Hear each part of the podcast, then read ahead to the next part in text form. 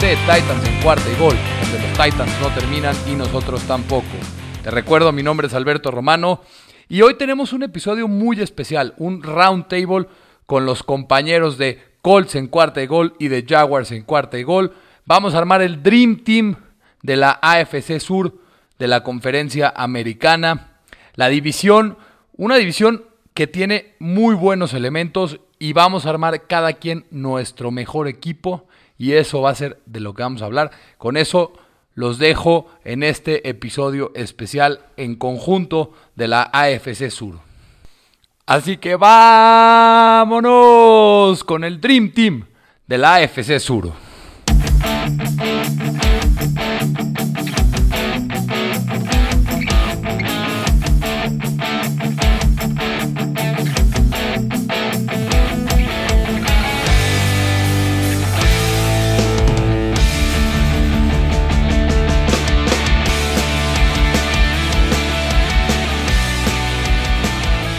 Hola, a todos, ¿cómo están? Bienvenidos a un nuevo programa de AFC South en cuarta y gol. Les habla César García de Colts en cuarta y gol. Tengo la fortuna de que me acompañen dos, grandes compañeros. ¿Cómo estás, Alberto Romano de Titans en cuarta y gol? ¿Qué onda, César? ¿Cómo estás? Eh, Germán, que está ahí de Jaguars en cuarta y gol. Eh, un saludo para todas las aficiones de los Titans, de los Colts, de los Jaguars y si hay alguno que otro de los Texans. Eh, un saludo a todos. Así es, así es. Germán Campos, como ya dijo bien Alberto, de Jaguars en cuarto y gol. ¿Cómo estás, Germán? ¿Qué tal, César? Beto, todo muy bien. Un saludo a la audiencia de los cuatro equipos de la AFC South. Seguimos en busca de ese colaborador de los Houston Texans. Si están interesados, eh, manden un DM, algo en redes sociales, lo que ustedes quieran, pero hace falta completar este, este sector de la NFL. Así es, así es, me parece que seríamos la primera división completa en cuarta y gol, entonces pues hacemos la, la invitación y la mejor división, así es, sean bienvenidos. Estamos en un nuevo episodio donde analizamos acerca de esta división de la conferencia americana. Y hoy vamos a tocar un tema eh, un poco creativo, nos ponemos porque pues los jugadores ahorita están de vacaciones, el training camp se acerca, pero todavía hay que esperar unas semanitas más. Y, los, y los arrestos se, se acercan también. Ahí van a haber noticias. Van a haber noticias pronto. Este, pero bueno, ahora nos vamos con una dinámica que le llamaremos el Dream Team de la AFC South, ¿no? Vamos a elegir a nuestros, nuestra ofensiva y nuestra defensiva y equipos especiales ideales de los jugadores que conforman a los equipos de la AFC South. Y vamos a, a empezar pues con la ofensiva, con la posición más importante desde hace ya varios años en la NFL, el coreback. Aquí, pues el criterio para mí fue, si está en la división, pues yo lo voy a seguir considerando, así que creo que todos estamos de acuerdo con que Deshaun Watson es el mejor coreback y por mucho de esta división. Si no, a ver qué pasa con él, si no estuviera en la división, yo me quedaba con Ryan Tannehill. Alberto, ¿cómo lo ves? Pues yo, yo para mi ejercicio, aquí en mi equipo que traigo en, los apuntes, eh, no considero de Sean Watson, pero coincido 100% de Sean Watson, el coreback de los Texans, de, calle, el mejor coreback de la división sur de la FC. Pero Ryan Tannehill, si quitas a Deshaun Watson, fácil es el mejor coreback de los restantes. Trevor Lawrence no lo podemos considerar porque es un novato. Carson Wentz viene una temporada paupérrima con los Eagles. A pesar de que venía de un, de un, de una gran temporada en 2017 antes de esa lesión, que para mí desde esa lesión trae un problema, yo creo que le falta confianza, le falta e, ese, esa mentalidad que traía de, de cuando empezó como novato y desde ahí se ha venido en picada y para mí creo que será difícil que recupere su nivel. Ojalá, esperemos, porque lo que mostró como novato era de, de, coreback franquicia. No me gustaría para los Titans, porque obviamente haría que los Colts serían un equipo mucho más competitivo. Pero los últimos 2.5 años de Ryan Tannehill lo consideramos de esa manera el mejor coreback de la división, eh, teniendo las mejores temporadas de toda su carrera, reviviendo de manera increíble con los Tennessee Titans. Después de un mal comienzo de carrera con los Dolphins desde novato. De acuerdo. Tú, Germán, ¿cómo lo ves? De igual forma, de Sean Watson en primer lugar, considero que sí puede jugar e incluso si estás en fantasy football, te lo puedes encontrar en las últimas rondas, en un pick 14 o 15, en una de esas te sale y ya tienes a, un buen mariscal de campo, tu coreback 2, en dado caso que haya sido por alguno en ronda 7 a 10. Aparte de que tuvo su mejor temporada en 2020, 4.823 yardas, más, del 70% de pases completos, 33 touchdowns, 7 intercepciones. Y si no estuviera él, eh, por las cuestiones legales, Ryan Tannehill, sin duda alguna, incluyendo su último año con Miami, fue su primero de todos los que tuvo con los Dolphins, que registró menos de 10 intercepciones, solo tuvo 9 y de ahí ha ido bajando y su número de touchdowns ha ido creciendo. En 2020, 3.819 yardas, 65.5 pases completos y tuvo los mismos números que de Sean Watson, 33 touchdowns y 7 intercepciones. Cualquiera de los dos sería la opción. Carson Wentz creo que puede retomar la confianza con una mejor línea ofensiva. Con los Eagles estaba más que apresurado con todas las lesiones. Creo que tuvo 10 u 11 formaciones diferentes de todos los jugadores que fueron y vinieron, y Trevor Lawrence es novato. Sí, sin duda es, hay intriga en lo que suceda con los corebacks de esta división, no solo con Deshaun Watson, sino el novato Trevor Lawrence y si Carson Wentz va a recuperar su nivel. Nos vamos al corredor y yo creo que estamos todos también de acuerdo aquí. Está muy fácil, a pesar de que es una división con muy buena, muy buenos corredores, ¿no? Muy buenos backfields. Este, ¿Tú con quién fuiste, Germán? Muy a mi pesar y que me pone de malas dos veces por temporada, Derrick Henry de King, su mejor temporada 2020, 2027 yardas, 17 touchdowns, es su tercera temporada con mil yardas o más. Y pues siempre que se enfrenta a Jacksonville se transforma y ya le aplicó ya dos acarreos de 99 yardas y no lo detienen con nada sin duda una pesadilla, ¿no, Alberto? Sí, y pues obviamente pues voy a escoger a, a, Derrick Henry y con toda la justicia del mundo porque es el mejor corredor de la, para mí, hoy por hoy de la NFL. Eh, pero bien mencionas, la división está cargada de talento en la posición de corredor. Jonathan Taylor creo que tuvo una excelente temporada de novato. James Robinson despuntando cuando nadie esperaba de un undrafted free agent que iba a salir bien en Jacksonville y ahora con el complemento de Travis Etienne. Eh, y pues David Johnson, que no tuvo una mala temporada con los Texans, pero pues es un, es un running back aceptable, no el mejor de todos, pero es un, en este momento de su carrera es un corredor aceptable. Sí, sin duda, una división muy fuerte en esa área. Y yo también me fui por Derrick Henry, como dices, de los si no es que el mejor hoy en día, estoy casi de acuerdo en que es el mejor corredor en la NFL. Vámonos a los receptores. Digo, aquí podemos manejarlo un poco como el receptor 1, el receptor 2 y un slot receiver que hoy en día en la NFL es este, fundamental, es prácticamente la alineación que ponen todos, ¿no? La formación con la que sale cada ofensiva. Y si me permiten, bueno, empiezo yo y me fui yo con dos titanes en el 1 y 2. La verdad es que hay pocos nombres fuertes y luego los de los Titans, ¿no? O sea, ya resaltan mucho esos dos nombres. Pongo ahí la, la cuestión es a quién pones de uno y a quién pones de dos. Yo me fui con AJ Brown de uno y Julio Jones de dos, pero me parece que eso puede cambiar en esta temporada, no sabemos porque Julio Jones todavía creo que tiene algo más que dar como uno de los top 5 tal vez en la, en la NFL.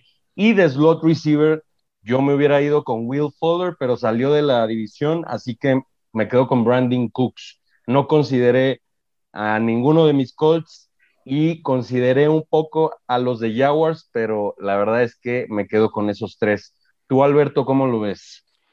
Eh, me, me, fui con la misma tercia que escoges tú.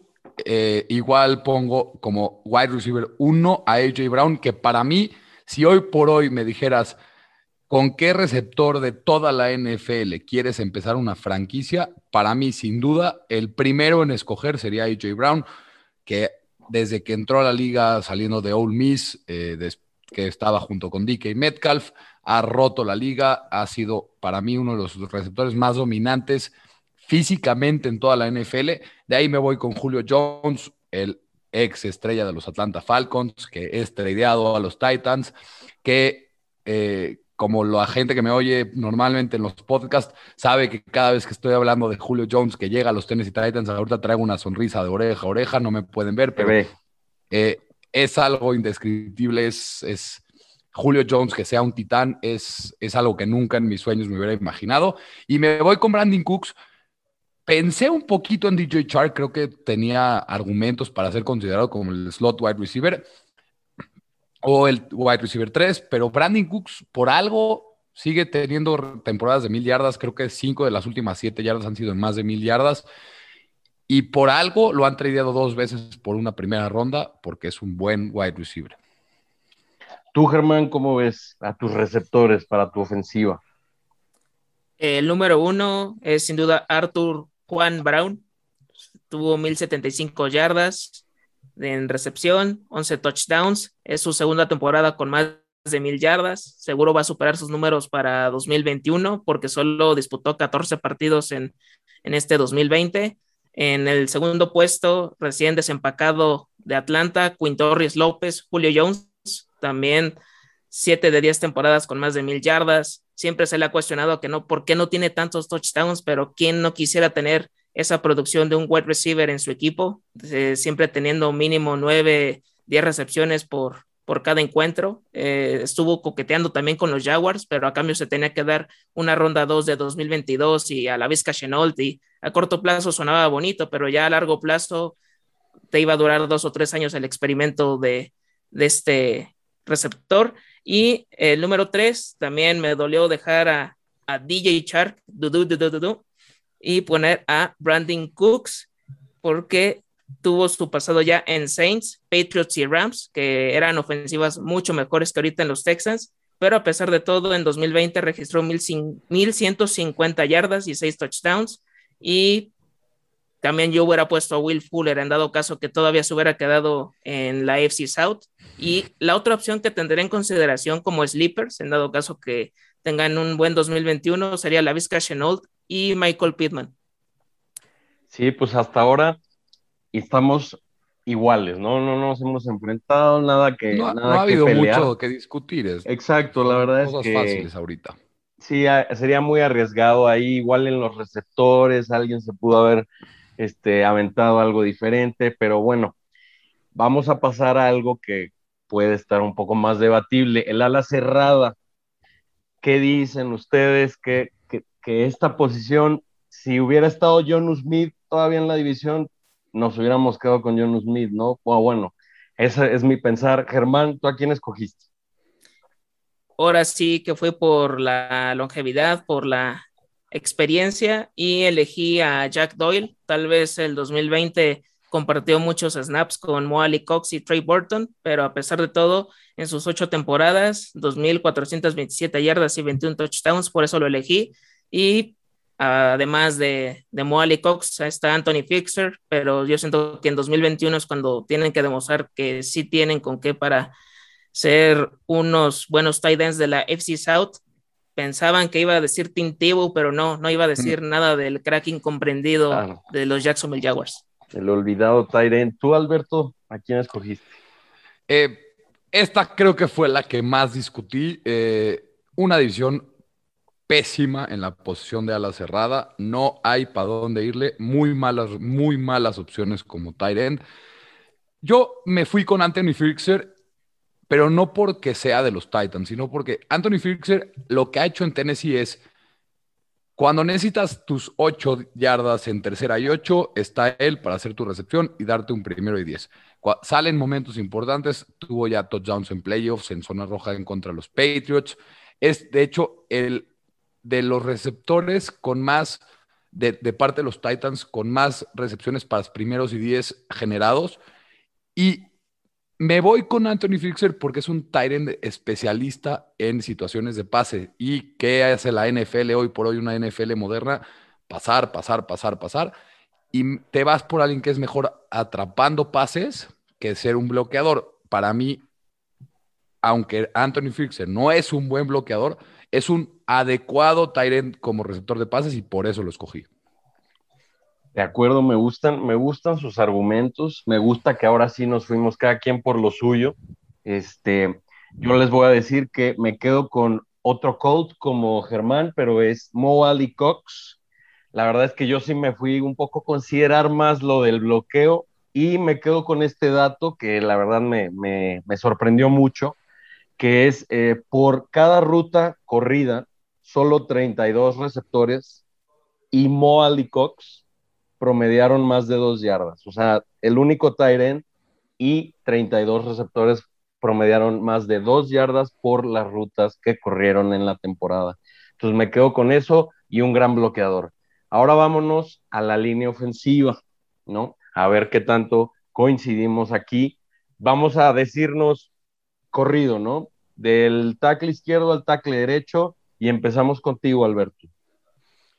Pues sí, vamos empezando. De, left tackle, para mí, el mejor liniero de toda la división. Bueno, el mejor tackle de la división, porque el mejor liniero de la división es Quentin Nelson. Eh, me voy con Larry Mentunsil, el left tackle de los Houston Texans. Ahí pensé un poco meter a Taylor Lewan, pero la lesión que tuvo eh, la temporada pasada me creo que puede ser que no llegue de la mejor manera, puede tarde un poco en regresar a su forma, que es un buen tackle izquierdo Taylor Lewan, pero Larry Tunsil es el mejor tackle izquierdo de, toda la división. Left guard, Quentin Nelson, no hay que discutir ahí, esto es una obviedad. Eh, en el centro ahí discutí también mucho entre Ryan Kelly, Brandon Linder y Ben Jones de los Titans. Eh, pero al final me voy con Brandon Linder, el centro de los Jaguars. Eh, es un buen, buena división en, en, la parte de la posición de centro. De right guard, me fui con Nate Davis. Quizá los aficionados de los Colts, de los Jaguars o de los Texans no lo conocen tanto a Nate Davis, pero la temporada que tuvo en 2020 para mí fue temporada de All Pro. De hecho, recibió dos votos de All Pro como segundo equipo. Y creo que ahorita en su tercer año va a ser el, de los jugadores que mejor salto, mayor salto van a dar en toda la NFL. Eh, y como right tackle me fui con Braden Smith, el tackle derecho de los Indianapolis Colts. Aquí también pensé en hacer medio trampa y meter a Taylor Lewan y moverlo al costado derecho, pero al final Braden Smith tuvo una excelente temporada en 2020 y para qué movemos, Taylor Lewan, como digo, viene de una lesión, mejor nos quedamos con, los, con el right tackle de los Colts. Claro, claro. Mira, rápidamente yo me fui casi igual contigo, nada más le cambié uno en el right guard, estaba muy indeciso entre AJ Khan de los Jaguars, Nate Davis justamente de los Titans y Mark Lewinsky de los Colts. Me parece que Khan y Davis esta temporada mejoraron mucho su rendimiento y creo que tienen potencial para, para ser todavía mejores, sobre todo Davis, pero me quedé con la consistencia de Glowinski desde hace varios años ya, desde que fue drafteado, y por eso lo elijo con, mi línea ofensiva, pero me quedo con los mismos. Tonsil, tackle izquierdo, Nelson, guard izquierdo, Linder, centro y Braden Smith, tackle derecho. Tú, Germán, ¿a quién elegiste en tu línea ofensiva? Coincidimos en 4 de 5. Left tackle, Larry Tonsil. Le deben de poner un monumento a las afueras del estadio de los Miami Dolphins por ese trade. 72 partidos disputados entre estos dos equipos. Left guard, Cuento Nelson, 48 partidos disputados, siempre consistente, no se ha perdido ningún juego. Centro, Brandon Linder de los, de los Jaguars. El right guard, ahí defiendo a mi muchacho AJ Khan, que tiene 91 partidos jugados con, con Jacksonville, se ha perdido menos de, de 10 duelos. Y el right tackle, a Braden Smith, también se me hace muy consistente y pues, esas son las razones por las que tengo a esta línea ofensiva sin duda, me parece, los Titans, Jaguars y Colts tienen muy buenas líneas ofensivas. Y luego Texas tiene al mejor tackle izquierdo de la división, pero ya está ahí. son equipos, sí, ya no se puede decir que la línea, pero dentro de lo que cabe, Titans y Jaguars muy sólidos y me parece que Colts, bueno, con Nelson sobresale, ¿no? Este, vámonos ahora a la defensiva. Ya armamos cada quien a nuestro ataque. Ahora vamos a ver cómo vamos a evitar puntos. Cada quien puede tener diferentes formaciones, este, que el 4-3, que el 3-4, que si tres safeties, tres corners, ¿no? Eso es, hay mucha creatividad ya hoy en día en, en las defensivas de la NFL. Pero bueno, empecemos con los jugadores de las orillas, los que hoy se catalogan ya muy general como edge, ¿no? Como orilla, tal cual. Este, a las defensivas, linebackers abiertos. Germán, tú, ¿con quién este, fuiste para estas posiciones? En primer lugar, tengo a Josh Allen, que creo que puede seguir creciendo en el equipo para ser un referente, un líder en la defensiva, ya que hace falta de quedar en el lugar 31 a, nivel general de la NFL no, no es de aplaudirse ni, ni para menos.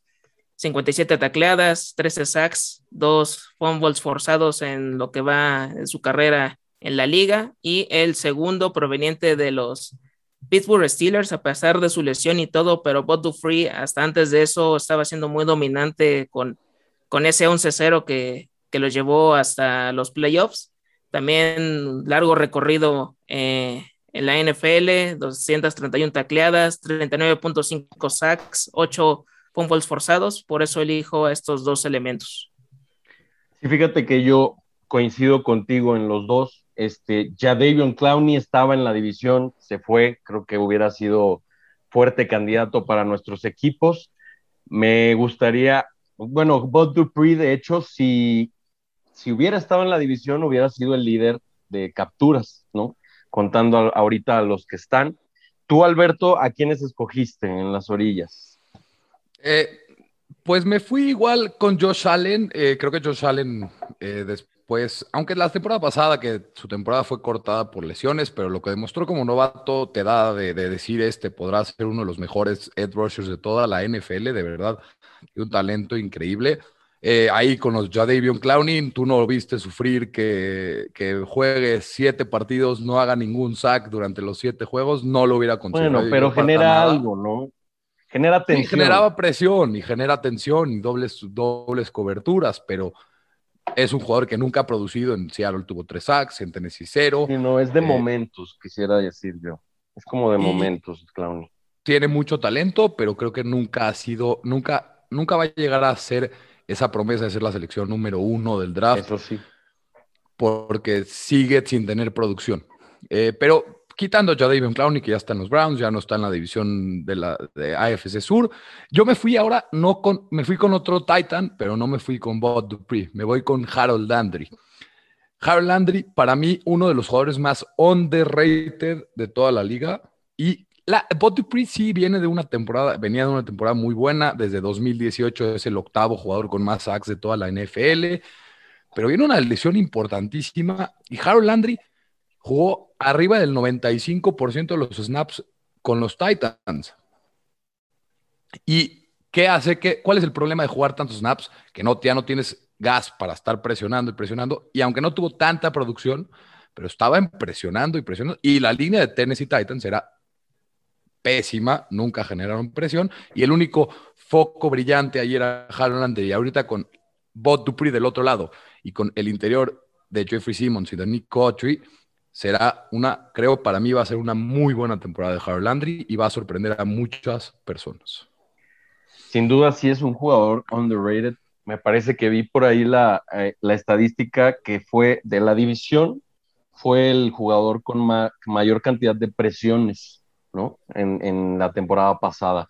Vámonos ahora con el interior de la línea defensiva. Aquí me parece, voy a empezar yo, una este, pieza fundamental de la defensiva de mis Colts, un All Pro la temporada pasada, me decepcionarían si no lo seleccionan, DeForest Buckner como tackle defensivo, y si me fuera muy técnico a decir, pues el otro tiene que ser un tackle, un nose, nose tackle, no lo voy a hacer así porque quita un poco de emoción, ¿no? Y me voy a ir con Jeffrey Simmons, que es la misma posición que Buckner en los Titans, porque son prácticamente los dos tackles defensivos los mejores de esta división. Después de eso hay como tres escalones y están los demás. La verdad es lo que hay en esta división, pero me parece un muy buen tándem ahí, Buckner y Simmons.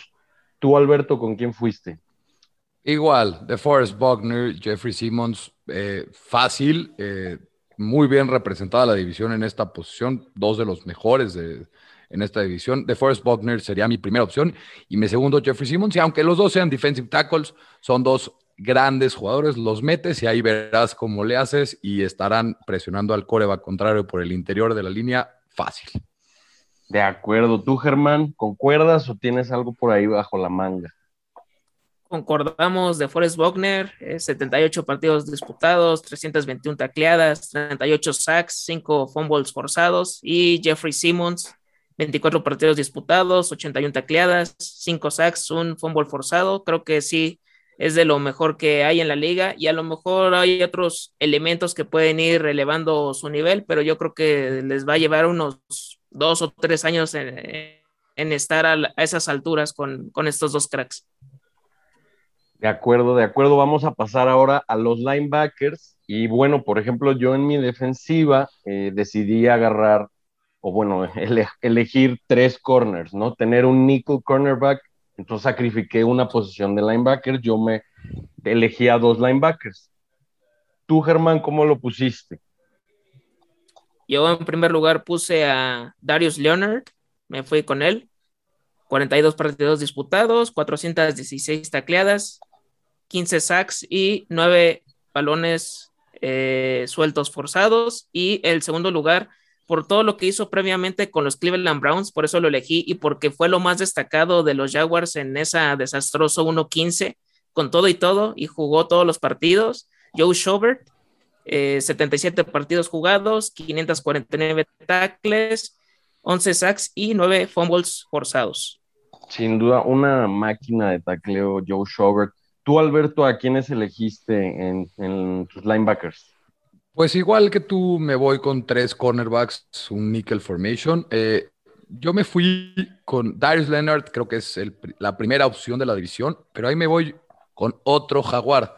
Me voy con Miles Jack, que creo que eh, sí, Joe Schobert tuvo una buena temporada, pero Miles Jack ha sido muy constante durante muchos años y por mucho creo que ellos dos, para mí, son los dos mejores linebackers de la división. igual que dijiste tú de Forrest Buckner y Jeffrey Simmons, están ellos dos para mí y tres escalones abajo los demás.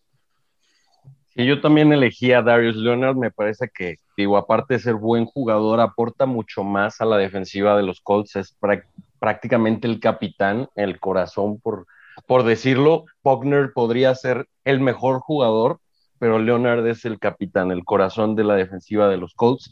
Y yo también me fui con Miles Jack, estaba muy apretado yo entre Jack, entre Jayon Brown de Titans y Zach Cunningham de, Texans, que como Schobert, Cunningham es muy bueno en el tacleo. Y Jayon Brown de los Titans es muy bueno en la cobertura, pero Miles Jack tiene como que es bueno en todo. No es, no es sobresaliente en algo, pero es bueno en todo, ¿no? Tiene mucha versatilidad y por eso Miles Jack me fui con el de linebacker. Vamos a pasar a los corners. Como veo que todos escogimos igual, vamos a tener el corner 1, el corner 2 y el, el, el nickel, ¿no? Digamos. Tú, Alberto, ¿a quiénes escogiste de, de, para empezar con el perímetro de las defensivas? Sí, bien lo dices. Yo me fui con un nickel cornerback, dos cornerbacks exteriores. Eh, una división mala en cornerbacks, eh, mala, mala, mala. Eh, por eso, la verdad, a excepción de los Colts, que tienen un buen perímetro, es la única excepción en la regla de la división, tienen un buen perímetro. Por eso los Jaguars, los Texans y a los, a los Titans les podías pasar y pasar y pasar el año pasado. Y me fui con dos nuevos integrantes en la división, en los cornerbacks exteriores. Me voy con Shaquille Griffin creo que para mí ahorita sería el mejor cornerback del, del de, cornerback de la división. Y me voy con un rookie, me voy con el upside, me voy con Caleb Farley, la selección número 22 de este draft, que aunque viene con una lesión importante de espalda, pero si no hubiera tenido esa lesión Caleb Farley, para mí sin duda era un talento top 5. En, este draft, en esta clase de NFL, y por eso me voy con un upside, me voy con dos nuevos integrantes, y el escoger a dos nuevos integrantes como cornerbacks titulares, esto te habla de que la división era mala en cornerbacks. Mi nickel cornerback es Kenny Moore de los Indianapolis Colts, otra vez uno de los jugadores más subestimados o underrated de toda la NFL y para mí uno de los tres mejores nickel cornerbacks de toda la NFL. Ok, de acuerdo, de acuerdo, vamos a ver. Germán, ¿tú a quién escogiste para tu perímetro, a tus cornerbacks? En primer lugar, la mejor contratación en agencia libre de los Jacksonville Jaguars, Shaquille Griffin, proveniente de los Seattle Seahawks, tiene 57 partidos disputados, 6 intercepciones. Creo que ya es momento de que explote ya de una vez por todas, porque le hace falta luego algunos detalles de bloqueo. Y en segundo lugar, proveniente también de los Minnesota Vikings, Xavier Rhodes de los Indianapolis Colts. Yo creo que también lo puedo colocar en esta posición. Tiene 15 tacleadas, 3 fumbles forzados y 12 intercepciones. Y el siguiente que pondría en esta ecuación sería a Justin Reed de los Houston Texans, 249 tacleadas, 2 sacks, un fumble forzado y 5 intercepciones.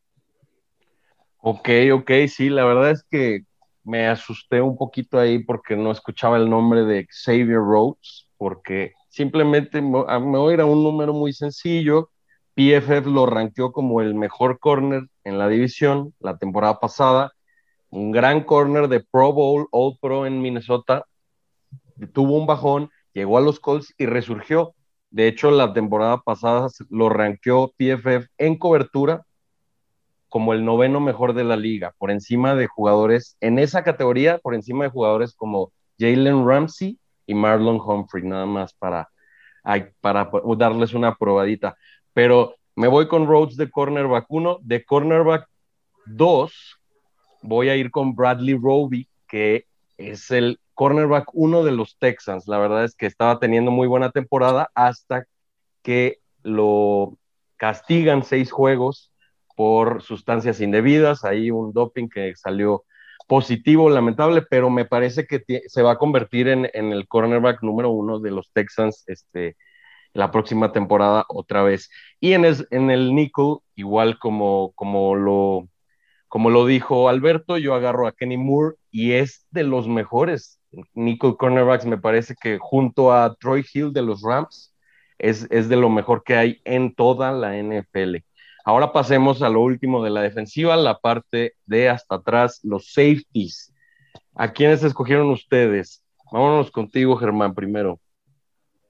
En primer lugar, a Raishon Jenkins, proveniente de Los Ángeles Chargers, que creo que también esa amistad que tiene con Shaquille Griffin puede hacer buena química dentro del campo. si no se le ocurre una locura a Urban Meyer, ya después de todo lo que ha hecho en este offseason, me espero lo que sea pero tiene con qué 174 tacleadas, 15 sacks y 5 intercepciones. Y el otro elemento que pondría es a Kevin Bayard de Tennessee, 430 tacleadas, 3 sacks, un fútbol forzado y 18 intercepciones a lo largo de su carrera. Sí, yo también me fui con Kevin Bayard, así como free safety, fue el líder de tacleadas de los safeties de la división. Ha, ha sido muy consistente en los últimos años. Pero yo en, el, en la posición de strong safety me voy con uno de los Colts, un hombre también como Harold Landry en los Titans, muy underrated, Carrie Willis. La verdad es que tiene versatilidad y recuerdo muy puntual el partido contra los Steelers de los Colts que iban ganando mm, creo que por tres touchdowns en el tercer cuarto. Carrie Willis sale lesionado y Roethlisberger lanzó para 300 yardas en cuarto y medio, tres touchdowns y le dieron la vuelta al partido. Es muy valioso para la defensiva de los Colts. ¿Tú con quién te fuiste, Alberto? Pues igual me voy con Kevin Byard, creo que es el mejor safety ahorita de la división, aunque la temporada pasada tuvo un bajón importante en su nivel de juego. Dicen que tuvo alguna lesión durante toda la temporada y por eso tal vez fue el, el problema que lo tuvo con ese bajón de nivel de juego. Y ahora me voy con otro safety de los Colts. Me voy con Julian Blackmon, creo que también es un jugador muy infravalorado Y si haces la cuenta, tienen un buen dúo de, de, safeties, los Colts. Como digo, el mejor perímetro de toda la división, por mucho, es la de los Indianapolis Colts. Y aunque la posición de safety, quitando a Bayard y a Blackmon, para mí, Rayson Jenkins viene bien, pero ninguno es un jugador que destaca muchísimo quitando a Kevin Bayard. Los demás son buenos jugadores, pero no son eh, jugadores top. Sí, sin duda concuerdo en que Blackmon viene en ascenso, es, fue novato, considerado novato defensivo la temporada pasada por ahí en votaciones, pero bueno, todavía está muy verde. Pasemos para cerrar el equipo a los equipos especiales, vamos a elegir muy sencillo, tampoco así long snap, pero no, no, no. Hmm. Pateador, pateador de despeje y un regresador. Empezamos y concluimos contigo, Alberto. Eh, yo aquí, pues, como dices, rápido, para mí el mejor pateador de toda la división y lo tomaría para mi Dream Team es Josh Lambo de los Jacksonville Jaguars. Eh, como punter, me voy con Brett Kern de los Tennessee Titans. El uno, eh, los Titans lo dicen la fanaticada los Titans, le dicen The Weapon porque es de los punters que más, creo que en los últimos cinco años es el punter que más punts ha dejado dentro de la yarda 20 contraria del equipo y es un jugador que cuando este año se, lesionó, la, unidad de despeje de los Titans se vino abajo por completo y se resintió, aunque digas, ¿cómo puedes resentir la pérdida tan fuerte de un punter? Pero lo resintieron bastante los Titans y los equipos especiales de los Titans fueron muy malos después de esta lesión. Eh, y pues de kick returner, no sé si ustedes pusieron, me fui con Isaiah Rogers, el, regresador de patadas de los Indianapolis Colts. Muy bien, muy bien. Sí, yo también puse regresador. ¿Y tú, Germán, qué, qué elegiste en los equipos especiales? De kicker, Mr. Efectividad, Josh Lambo, desde 2017 a la fecha, 95% de field goals conectados. Punter, Brett Kern de los Tennessee Titans, creo que sí es de lo que más destaca en equipos especiales. Y en regresador de patadas a Jamal Agnew, recién desempacado de los Detroit Lions. Era una de las armas más importantes que tenía el equipo y ahora va a disputar también la posición con Faru Cooper que llega de los Carolina Panthers. De acuerdo, de acuerdo. Yo me fui con, pues aquí sí le variamos un poquito. Yo empateador me fui por Kaimi Ferber entiendo lo de Josh Lambo, me parece que lo tengo que ver una temporada completa ya en los Jaguars. Fairburn fue el que más patadas de más de 50 yardas convirtió en la división, con cuatro. Brett Kern, de pateador de despeje, como dices, como dices Alberto, la verdad es que es, importante para los Titans, es de los pateadores de despeje más precisos, fue, del, fue de, la, de la división, fue el que más patadas colocó dentro de la 20 del otro equipo para, pues, ayuda a la posición de, de tu defensiva, ¿no? Y de regresador a Isaiah Rogers de los Colts, pues fue el, el, único regresador de esta división que tuvo un touchdown la temporada pasada. Esos fueron nuestros equipos. La ofensiva, la defensiva, equipos especiales, denos sus opiniones, críticas, mentadas, lo que gusten creo que estuvo bueno el ejercicio, ¿no? ¿Cómo ven si, si luego para la siguiente temporada vamos a retomar esta dinámica y a ver qué sale, ¿no? Por ahora, este, este, este tipo de dinámicas nos servirán para estar aguantando mientras siguen las vacaciones, ¿no? Ya vienen los training camps, esperemos que tengamos más noticias por ahí para la AFC South, pero por el momento pues digan qué pensaron ustedes de, su, de la dinámica y despídanse, muchachos. Alberto. Pues muchas gracias, la verdad, un excelente episodio. Me encanta la interacción, el poder hablar con otras personas luego cuando haces el podcast, hablar tú solito, solito, solito. Espera un poco. Y, ahorita el, la diferencia de opiniones de viendo los ojos de, de, un aficionado, de bueno, de un analista de los Jaguars y de un analista de los Colts, a la diferencia de uno que ve más a los Titans. Creo que es muy interesante para mí y para la gente que nos escucha. Y pues muchísimas gracias para todos. Eh, síganme en Twitter como Beto Romano M y también en la cuenta oficial de Cuarta y Gol Titans. Germán. Un gusto haber hecho este episodio especial del Dream Team de la AFC South. Les recuerdo las redes sociales, arroba cuarta y gol Jaguars, 4TA, YGOL Jaguars y la cuenta personal GKB90, GSAVE90 para dudas, quejas, sugerencias, lo que ustedes quieran de este episodio, de cualquier otro tema que ustedes quieran. De acuerdo, de acuerdo. Muchísimas gracias. Yo también a todos ustedes. Nuevamente hacemos la invitación. Estamos buscando ese cuarto de la AFC South. Necesitamos a los Texans en cuarto y gol de vuelta ya para completar el round table. Yo soy César García de Colts en cuarto y gol. Síganos en, en las redes sociales, en Twitter, sigan a cuarta y gol. Mi, mi Twitter personal, arroba César García ahí. Muchas gracias porque la AFC South en cuarto y gol no termina y nosotros tampoco. Muchas gracias, hasta luego.